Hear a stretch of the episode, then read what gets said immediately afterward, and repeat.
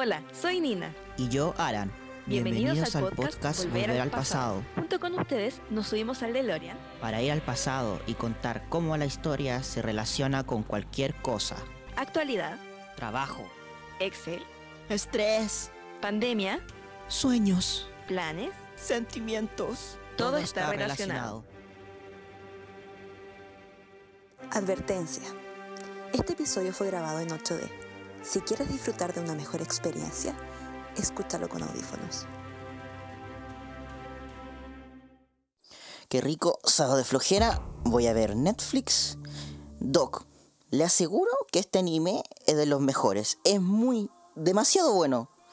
Se lo aseguro, va a estar alucinando una semana. Solo véalo. Levántate del sofá, Aran. Vamos atrasados con la grabación del podcast. Pero si no vamos atrasados, tranquila. Tengo todo planificado. Uy, qué rabia. Aran, ya levántate. Ya es miércoles. ¿Qué? No, no, no puede ser. No, no, no, no, no, no, no. Estás equivocada. Estoy seguro que es sábado de flojera. No, no puede ser eso. No, te lo juro. Es miércoles. Ay, no, es miércoles. Ay, odio estos falsos sábados de flojera. Ah, en fin. Hoy hablamos de la Constitución, así que no es la gran cosa. ¿Cómo que no es la gran cosa, Nina? Fíjate que una Constitución es súper importante. Lo sé, pero es solo un papel que indica el ordenamiento de un Estado. Estoy muy decepcionado de ti, Nina. Jamás pensé que dirías eso. Es más, las constituciones son mucho más antiguas de lo que tú crees. Prepara tu kimono, que nos vamos a la tierra del sol naciente. Nos vamos a Japón. Doc, ¿nos puede llevar? Ya, sí, sí, sí. A la vuelta le daré unas cervezas. Sí. ¿Trato hecho? Ya, ok. Nos vamos a Nara Asuka, Japón. Año 605 después de Cristo. Ya, Doc, de un momento de acomodarme un poco. Nina, ¿estás lista? Ya. Vamos. Acelere, Doc. Nos vamos a Japón.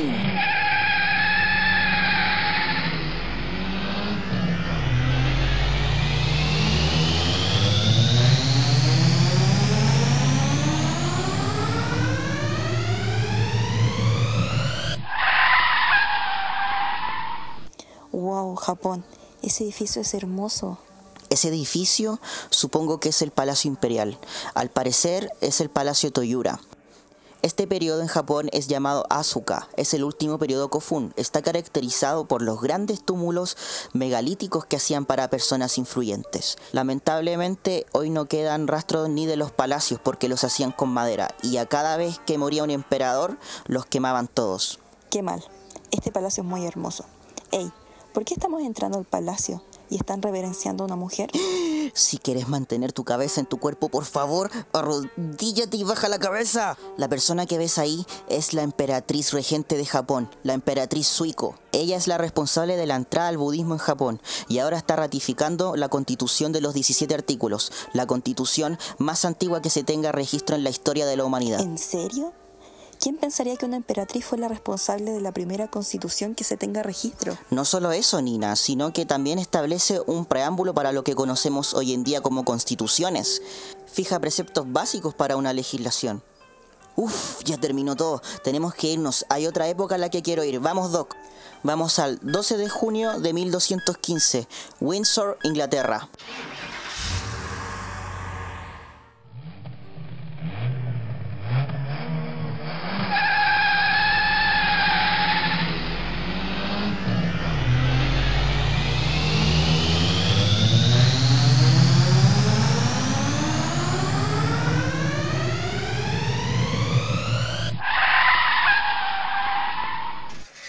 Hay mucha gente por aquí, con antorchas y hoces. Parecen todos muy enojados. Pues claro, Nina, que estamos en medio de una rebelión contra el rey. ¿Por qué se están rebelando? Unos varones se sublevaron por la gran impopularidad del rey Juan I. Ah, ya veo. Los súbditos le están haciendo caso a sus patrones para ir contra el rey. Ven, apúrate por aquí, por aquí, que se están agarrando a, a espadazos, Nina. Antes que los guardias del rey nos maten. Ven por aquí. Este lugar se me hace conocido. Estuve aquí hace unos años. ¿Es el castillo de Windsor? Así es. Observa bien, Nina. ¿Ves ese cura que está allí? Ese que está escribiendo algo, ese es el arzobispo Stephen Langton. Él ahora está redactando lo que conoceríamos como la Carta Magna. La Carta Magna me suena.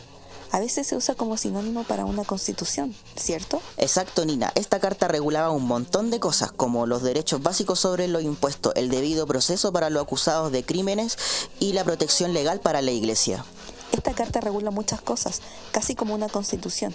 Sí, de hecho, a pesar de que se creó la Carta Magna, ninguna de las partes cumplió el acuerdo, a lo que provocó que durante muchos años y muchos conflictos entre medio no se aplicara. Hasta el rey Eduardo III, que la ratificó definitivamente y pasó a ser un elemento fundamental del derecho estatutario de Inglaterra. ¿En serio? Esta simple carta tuvo un gran impacto en la historia. Así es, Nina. Esta carta y en conjunto con otras ideas de filósofos fueron fundamentales para una constitución que vamos a ver pronto. Doc, Llévenos, porfa. Vamos al 17 de septiembre de 1787, Filadelfia, Estados Unidos.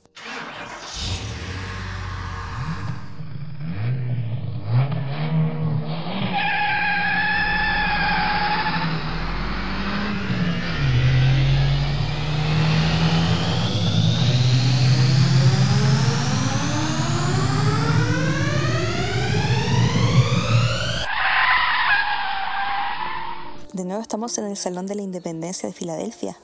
Así es, Nina. Ahora estamos en la ratificación de la Constitución de Estados Unidos. Uy, envejeció mal esta gente. Observa Benjamin Franklin. Uy, mira, ese es George Washington. ¿Qué esperas, Nina? Hubo una guerra en lo que regresábamos. Esta es la primera constitución redactada en la era moderna, donde además se establecen los derechos inalienables de los hombres, que hoy conocemos como derechos humanos. Así que una constitución no solo establece el ordenamiento del Estado, sino que establece los derechos de sus ciudadanos.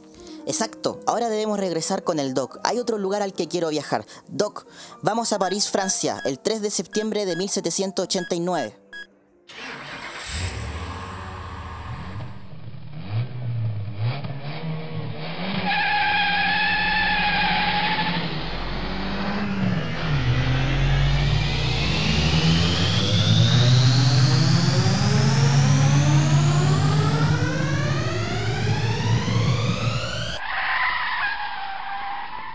Conozco este palacio.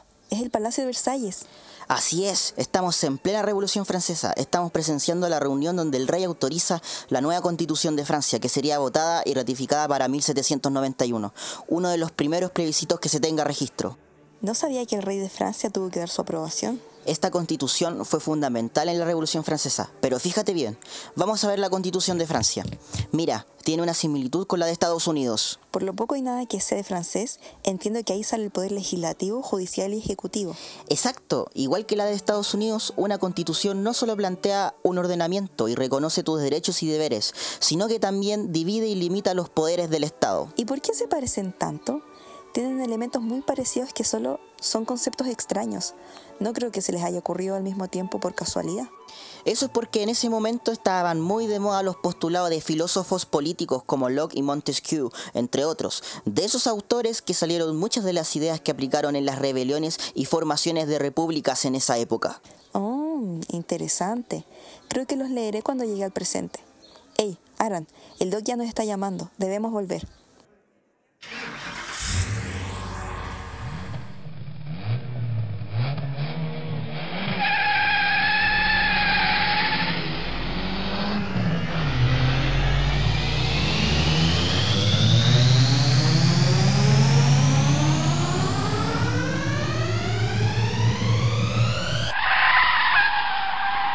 Oye, Nina, creo que nos sentó muy bien usar kimono. Creo que ir a Japón debe ser una de las experiencias que todos deben tener. Sin duda vamos a volver a ir a Japón pronto. Oye.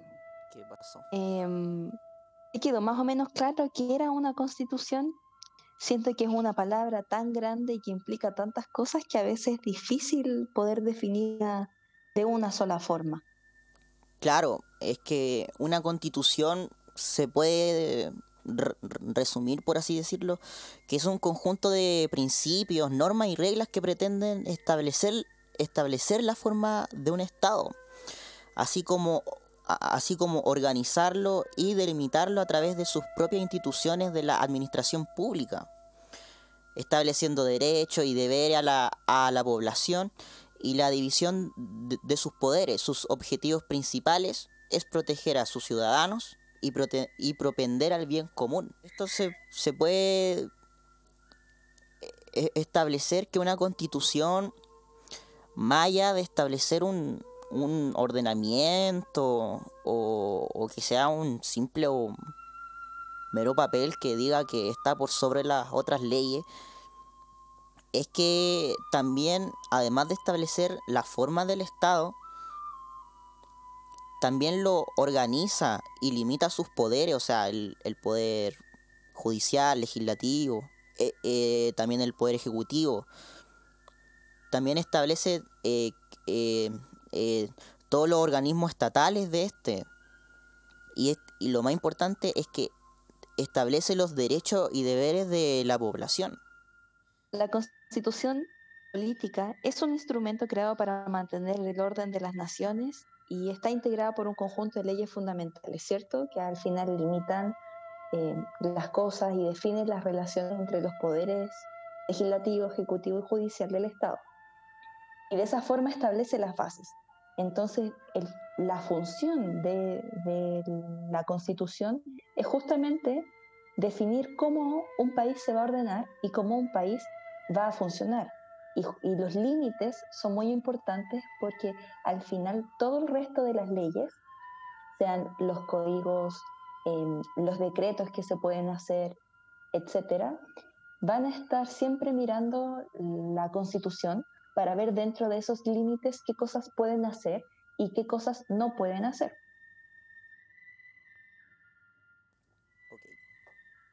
Bien todas las constituciones en los distintos países del mundo son distintas, porque obedecen a la realidad en la que fueron creadas, a las necesidades de cada país y a la naturaleza de, de cada país, hay distintos elementos que se pueden encontrar en todas o características que, se pueden delimitar en las distintas normas que pueden haber. Estas son las normas orgánicas, las normas limitativas, las normas socioideológicas, las normas de estabilización constitucional y las normas de aplicabilidad. Aran, ¿te gustaría explicar la primera norma? Claro. Eh, eh, la, que la primera son las normas orgánicas, que son las que contienen los elementos orgánicos del Estado y del poder. Es decir, son todas, las, son todas aquellas instituciones que corresponden a la administración del Estado. El segundo tipo de normas son las normas limitativas.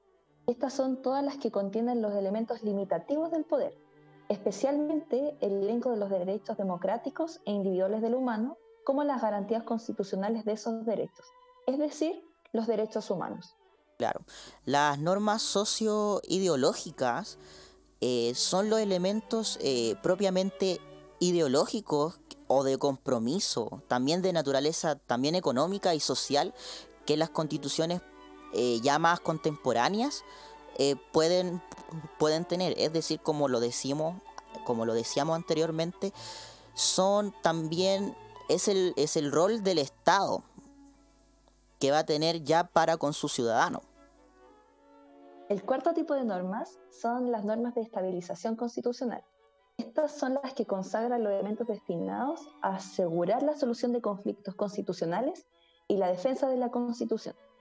Estos son organismos autónomos que resguardan la Constitución. Eh, también son todos aquellos, eh, son todos esos aquellos organismos que son autónomos y que además de resguardar la constitución, ven su ven si están como de acuerdo con la constitución, por así decirlo. Porque si una ley que, que, se, que se aprueba y está en contra de los principios fundamentales de la constitución, no se puede hacer efectiva. Y con ello aparecen las normas de aplicabilidad. Esto quiere decir con las normas de eh, esto regulan los elementos formales de aplicabilidad de la Constitución. Es decir, que es la capacidad de eficiencia y eficacia de los organismos del Estado y constitucionales. Quiere decir que eh, eh, la Constitución para hacerse efectiva requiere que los todos, aquí, todos estos organismos que se crean sean, sean eficientes en su actuar. De esta forma, podemos resumir los cinco tipos de normas que se encuentran dentro de una constitución. Usualmente las constituciones son libros muy pequeños, o sea, por ejemplo, si comparamos un código civil de cualquier país, probablemente va a ser mucho más extenso que una constitución. La constitución de Chile, ¿cuántas páginas debe tener Aran? ¿Unas 80 más o menos? Yo me acuerdo de unas Debe tener como, como Pero son muy pocas en comparación con los códigos penal, procesal, laboral. Y eso es porque la constitución no es lo que limita cada norma, cada ley de, un país, pero lo que delimita es el tipo de normas que se puedan crear en función a cómo funciona el, sistema. Es por esto que es súper importante cuando ustedes piensen sobre qué es una constitución, sepan de que no es cada ley que rige a los ciudadanos, sino que es las normas que ordenan cómo funciona un país y que tienen distintos eh, elementos. Y por eso están los elementos que nosotros eh, acabamos de, mencionar. Claro, eh,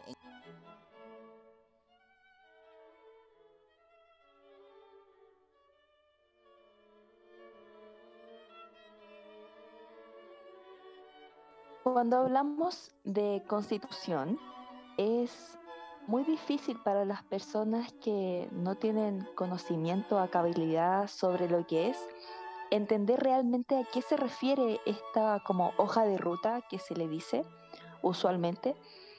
Y es porque mucha gente cree que las constituciones son aquella ley que rige absolutamente todos los aspectos de la vida de los ciudadanos y por lo tanto contiene cada ley que, contiene un país.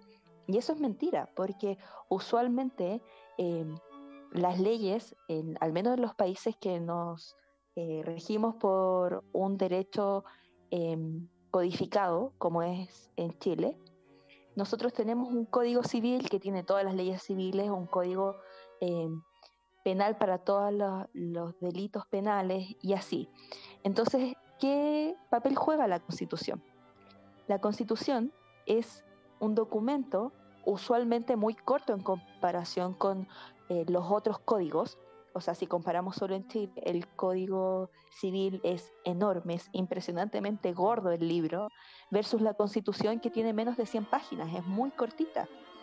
Eh, pero eso es porque al final, tal como mencionamos en los elementos, la, las constituciones lo que, lo que fijan es la forma en la que se administra y se ordena un país y también los límites que tiene eh, las leyes.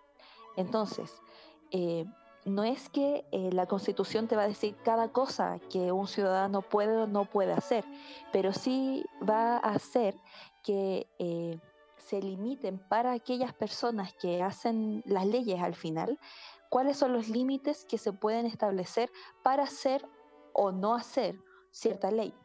Entonces eso es súper importante que lo tengan súper claro y especialmente estos cinco elementos que nosotros hablamos, los distintos tipos de normas que contienen, porque eh, son el, espíritu mismo de, de la constitución, son las cosas que contiene una constitución.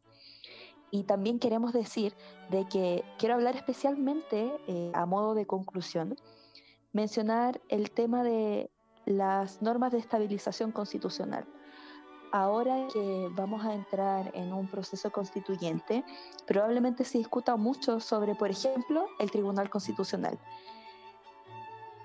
Hay que entender que cosas como esas, como el Tribunal Constitucional, no son malas per se, el problema es cómo se ha aplicado en cada constitución, ¿cierto?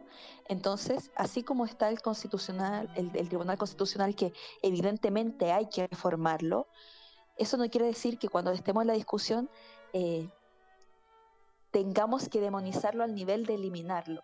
Y eso es algo que es un ejemplo muy concreto, pero que se tiene que aplicar a todas las otras normas y hacer una revisión y aprovecharnos de esta hoja en blanco para hacer una revisión de todas las normas y hacerla ad hoc al espíritu de, la ciudadanía actual y las necesidades que como ciudadanos necesitamos en este momento. De hecho, algo que extrañamente a los constitucionalistas les gusta mucho recalcar es cuando las constituciones duran mucho tiempo. De hecho, los estadounidenses adoran decir que su constitución es exactamente la misma porque oficialmente el documento es el mismo. Pero eso es mentira porque han hecho muchas reformas. Eh, y en vez de ser algo positivo el mantener siempre la misma, a mi parecer, es algo negativo, porque necesitamos ajustarla a la realidad y al contexto en el que estamos viviendo y sobre todo a las necesidades que la ciudadanía va teniendo. Entonces, eh, ya a modo de conclusión, porque estoy segura que Aran tiene mucho que decir al respecto, siento que hay algo súper importante que sucedió, al menos hablando desde el punto de vista de Chile, que sucedió cuando hubo las revueltas en octubre del 2019 y es este concepto que probablemente hablemos en el futuro, que es eh, que se perdió la confianza y por lo tanto se rompió eh, el pacto de los ciudadanos con los gobernados y por lo tanto la única forma de, revalidar este, este pacto es hacer un nuevo ordenamiento, hacer un pacto en el que, em, en el que todos eh, confiemos y estemos de acuerdo en la nueva forma en la que nos vamos a ordenar. Al final, el pacto social, que es un concepto muy de filosofía, habla de cómo nosotros como ciudadanos damos el poder a los gobernantes para que nos gobiernen y la única forma en la que los gobernantes pueden gobernarnos es delimitando la forma en la que van a gobernar. Y esa forma, al final, es la constitución. Porque eh, las leyes se hacen usualmente desde un punto de vista súper técnico, pero la constitución no es algo tan técnico como lo es, por ejemplo, el derecho civil. Entonces es súper importante entender que la constitución es algo político más allá que algo propiamente tal del derecho. Eh, y bueno, eso es algo que quiero recalcar, que es súper importante no bajarle el perfil a lo que es una constitución. Y yo creo que lo mencioné en el primer capítulo, durante dos años estudié derecho y tuve tres semestres solo de derecho constitucional. Y recuerdo que hubo un semestre que solo estuvimos viendo un artículo, porque la constitución, o en, general el derecho constitucional, como es algo más bien eh, político y tiene un elemento del lenguaje que es súper importante. O sea, cambiar una coma o cambiar un artículo, por ejemplo, un la por un el, puede cambiar totalmente el sentido de lo que dice eh, un párrafo, por ejemplo y hacer que eso sea fundamental. De hecho, en nuestra constitución actual, la que está rigiendo en este momento, el, el, algo que estábamos hablando en el capítulo pasado, que es el tema del Estado subsidiario, no se dice literalmente en la Constitución, no dice Chile es un Estado subsidiario, sino que se infiere dentro de eh, uno de los primeros artículos que está en el primer capítulo de la Constitución. O sea, imagínense el nivel de importancia lingüística que tiene la, Constitución eh, para, para, que la deducción propia de, un par de frases eh, establezca todo el ordenamiento de un país. Entonces, eh, creo que es un tema complicado, no es algo tan simple de de designar qué es lo que tiene que tener una constitución, pero por lo mismo es súper bueno de que ahora que estamos a puertas de entrar en un proceso constituyente haya una real reflexión al respecto y harto tiempo para que la gente discuta, investigue, eh, me refiero a los constituyentes, y puedan hacer un documento que sea realmente representativo a nuestra eh, sociedad.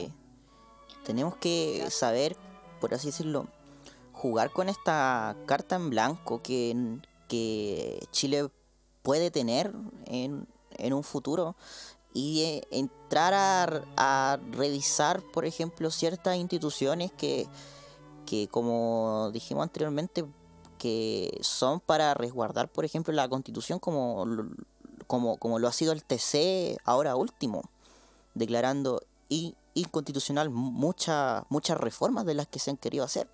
¿Por qué? Porque la constitución no lo permite.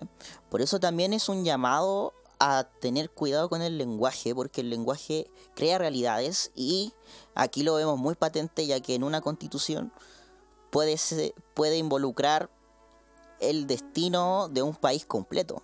Por eso debo recalcar y ser enfático que una constitución tiene que hacerse en un gobierno democrático. Eh, eh, una constitución es un reflejo de nuestra sociedad. Y por lo que configura un elemento esencial de esto, es el, es el saber muy bien qué queremos como país, como conjunto de culturas que somos dentro de un territorio. Y por eso es que, es que la constitución es una carta literalmente diciéndole al Estado, estos son tus objetivos, este es nuestro futuro y debes cumplirlo esta es la razón de ser del Estado. Es una carta de, e, e, es una carta de navegación. Es como cuando te enseñan en administración, como estudié administración pública, estás los cinco años viendo misión, visión y objetivos.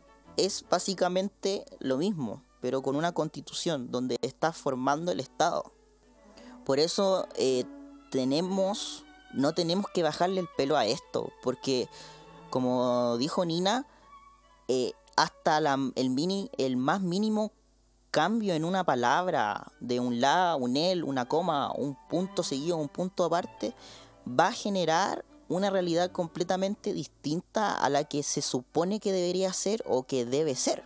Por eso eh, creo que debemos de dar por terminado el podcast. Ya dijimos todo lo que teníamos que decir y se está haciendo muy tarde.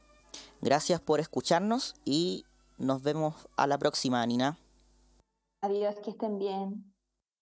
Hemos llegado al final del capítulo. Esperamos que hayan disfrutado este episodio de Volver al Pasado y nos acompañen la próxima semana con más temas de conversación. Síguenos en nuestras redes sociales, Instagram, Twitter y Facebook como arroba Volver al Pasado Podcast. Recuerden, todo junto. Un gusto que nos hayan escuchado. Los esperamos en el siguiente episodio para seguir viajando en el DeLorean. Si vas a viajar al pasado, ¿por qué no hacerlo en un DeLorean?